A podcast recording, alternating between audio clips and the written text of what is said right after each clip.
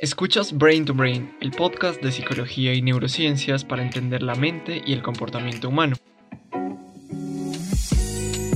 Hoy hablaremos del trastorno de estrés postraumático.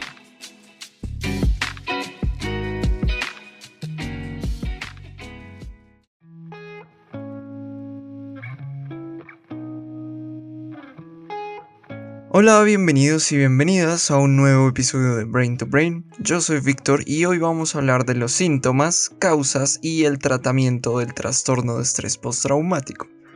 Todo esto acompañado de un caso práctico que nos ayudará a comprender mejor este desorden psicológico. Las fuentes usadas para la construcción de este episodio las puedes encontrar en la descripción. Igualmente ahí encontrarás las redes sociales de Brain to Brain por donde me encantaría que me escribieras todos tus comentarios, preguntas y sugerencias para próximos capítulos. Si te gusta el contenido de este podcast, compártelo, te lo agradecería mucho y ayudarías a que este proyecto continúe creciendo.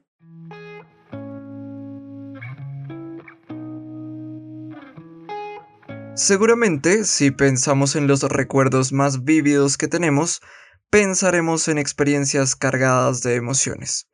Y es que nuestro sistema nervioso guarda con mayor claridad y por más tiempo las experiencias emocionalmente intensas.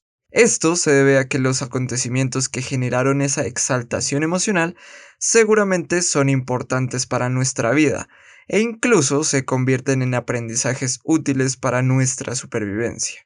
Así, podemos recordar situaciones que nos llenaron de alegría y bienestar para repetir ese tipo de experiencias. O por el contrario, recordaremos especialmente las experiencias que nos hicieron sentir atemorizados e inseguros para tratar de evitar este tipo de situaciones. Esta capacidad de recordar vívidamente las memorias emocionales es maravillosa y realmente útil. Sin embargo, en ciertas ocasiones nos puede resultar contraproducente. Cuando tenemos una experiencia negativa y excesivamente intensa, como las que están relacionadas con la muerte, la violencia extrema o las lesiones graves, pueden surgir aprendizajes que en lugar de ayudarnos nos perjudican gravemente. Este es el caso de las personas que desarrollan el trastorno de estrés postraumático. Estas personas ven su vida seriamente afectada después de exponerse a una o más experiencias traumáticas. Esta exposición pudo ser directa o indirecta.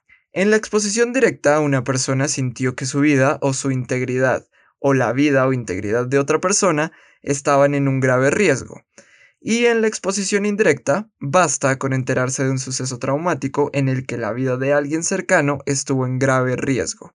Después de esta exposición a este tipo de eventos, las personas con trastorno de estrés postraumático experimentan recuerdos angustiosos e inesperados asociados con el evento traumático, al igual que pueden tener pesadillas relacionadas con la situación a la que estuvieron expuestos, de modo que se ocasionan problemas con el descanso y los patrones de sueño. Además, estas personas sienten un malestar psicológico y fisiológico muy intenso y prolongado, al estar cerca de cualquier estímulo que les recuerde el suceso traumático.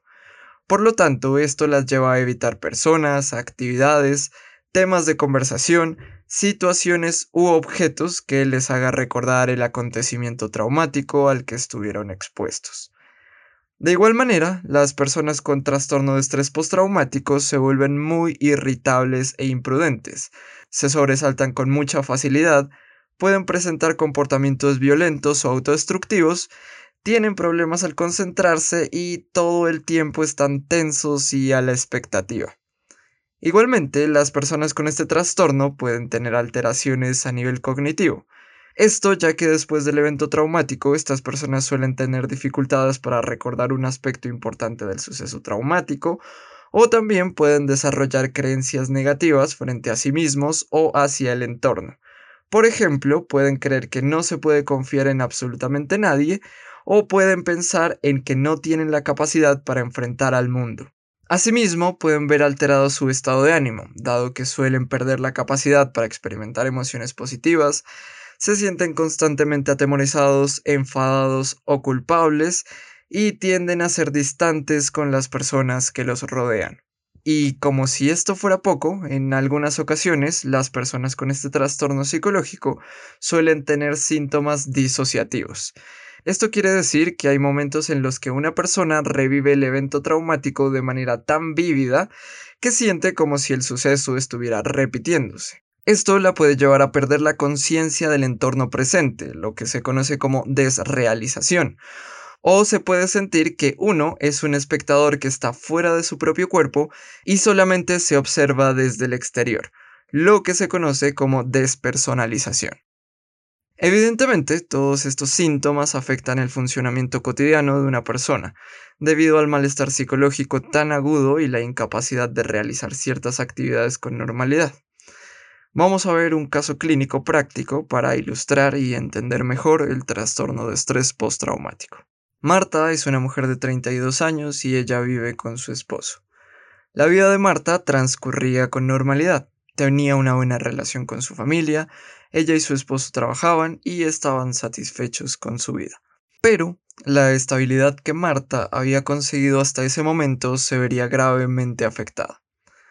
Marta se levantó temprano en la mañana y como cada día desayunó y se dirigió a tomar el transporte público para ir a su trabajo.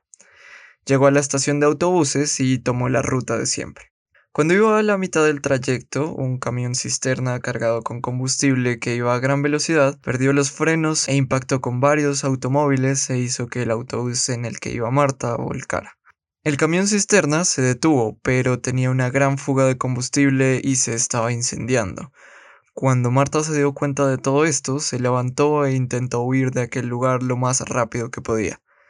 Al salir del autobús pudo ver que muchas personas habían sido expulsadas de sus vehículos y estaban tendidas en la carretera con graves lesiones. Aunque Marta intentó gritar, fue incapaz de hacerlo. Siguió corriendo, escuchó a lo lejos unas sirenas de ambulancia y posteriormente una explosión. Después de eso, Marta se despertó al interior de una ambulancia mientras era llevada al hospital. Afortunadamente la explosión únicamente le hizo perder el conocimiento y el accidente le generó algunos golpes y raspones, pero ningún daño físico grave. Por esa razón fue dada de alta y ese mismo día estuvo en su casa. Marta se sintió muy afortunada ya que solo había salido con heridas leves en un accidente en el que la mayoría de las personas habían fallecido. Sin embargo, las secuelas de Marta no se podían ver a simple vista. En su trabajo le dieron una semana libre para que se pueda recuperar, por lo que Marta pasó esos días en su casa. En esta semana, Marta notó que venían inesperadamente imágenes de los cuerpos que había visto en el accidente, lo que hacía que le latiera rápidamente el corazón y comenzara a sudar. Estos recuerdos eran especialmente molestos a la hora de dormir, ya que la llenaban de angustia, le impedían conciliar el sueño, y cuando lograba dormirse tenía pesadillas relacionadas con esos recuerdos. Igualmente se sentía muy irritable, tensa y se sobresaltaba con cualquier ruido o movimiento rápido. Después de esa primera semana, posterior al accidente, Marta, aunque realmente no había descansado, debía regresar a su trabajo. Se preparó para salir de su casa, pero al caminar hacia la estación de autobús se sentía cada vez más intranquila, y al ver los automóviles y los autobuses, las imágenes de lo que había visto en el accidente vinieron rápida e intensamente. En este momento Marta empezó a correr como si nuevamente acabara de salir del autobús volcado y estuviera huyendo por su vida. Corrió por 20 minutos cuando se dio cuenta de que casi había llegado a su casa. Ella estaba en un estado de pánico absoluto y solo pensó en entrar a su casa. Cuando su esposo llegó la encontró llorando desconsoladamente e intentó confortarla, pero Marta lo rechazó furiosamente y se encerró en su habitación. A partir de ese momento, Marta no volvió a salir de su casa por seis semanas. Renunció a su trabajo, no hablaba con nadie, tenía graves problemas de insomnio, evitaba al máximo el contacto con el mundo exterior y los recuerdos relacionados con el accidente cada vez se presentaban con más frecuencia. Y debido a que Marta se resistía a salir de la casa, no pudo ser llevada con un especialista, por lo tanto, su esposo intentó llevarla a la fuerza a un hospital, pero ella, al resistirse, agredió a su esposo y los vecinos, al ver el forcejeo de la pareja, llamaron a la policía. Cuando la policía llegó, Marta estaba fuera de sí, por lo que tuvieron que llamar a emergencias médicas y Marta fue sedada y llevada a un hospital. Después de todo lo sucedido, Marta fue evaluada por un profesional de la salud mental e inició su tratamiento psicológico. En este caso podemos ver indicios significativos del trastorno de estrés postraumático en el caso de Marta. Después del accidente que sufrió, ella ha visto deteriorada su estabilidad emocional, sus relaciones interpersonales se han visto afectadas, perdió su trabajo, tiene grandes alteraciones en los patrones de sueño y sufre un gran malestar psicológico.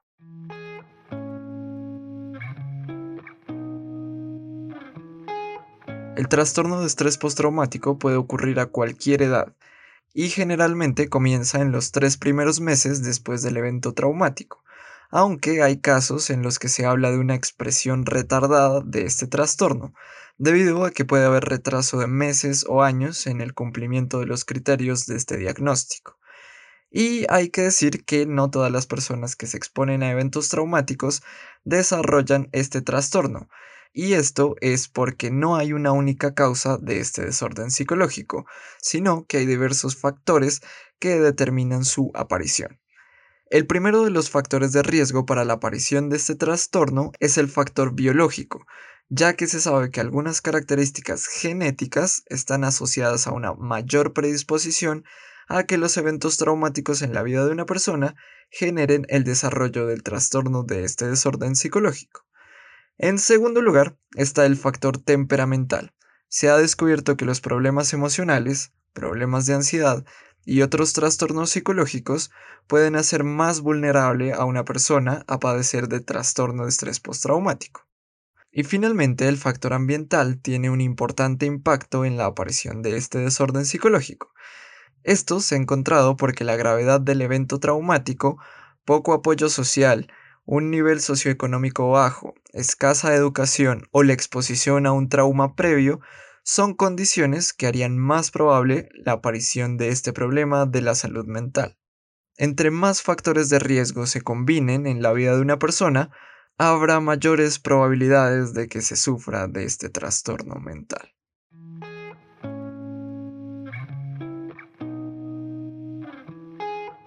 El trastorno de estrés postraumático tiene unas consecuencias devastadoras en la vida de cualquier persona, además de que incrementa las probabilidades de ideación y conductas suicidas.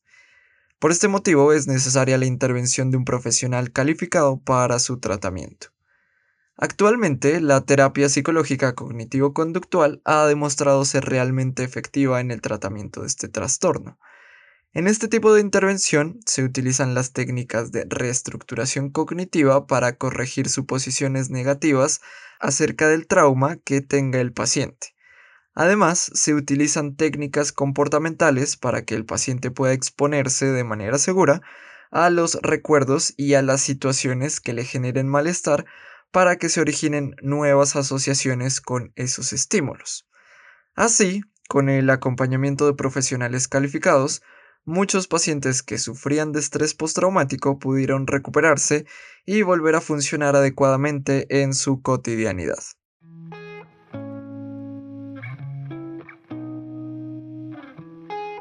En este episodio hemos hablado de las características del trastorno de estrés postraumático, sus síntomas, causas y tratamiento. Como vimos, este trastorno psicológico genera un gran desbalance en diversas áreas de la vida de una persona después de una experiencia emocional intensa y negativa. Espero que ahora comprendas mucho mejor este desorden psicológico y si conoces a alguien con este trastorno puedas ser capaz de orientarlo mejor y acompañarlo en su proceso de recuperación.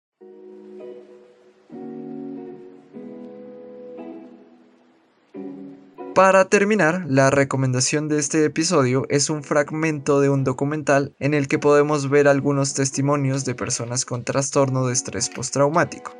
El enlace te lo dejo como siempre en la descripción del episodio. Muchas gracias por escuchar este episodio hasta este punto. Si te gustó, no olvides compartirlo con quien tú quieras. Igual, ya sabes que me gustaría mucho escuchar tus comentarios, preguntas o sugerencias para próximos capítulos. Si tienes alguna, me la puedes escribir por la página de Instagram o Facebook de Brain to Brain. Los enlaces, como siempre, están en la descripción del episodio. Eso es todo por ahora, hasta la próxima.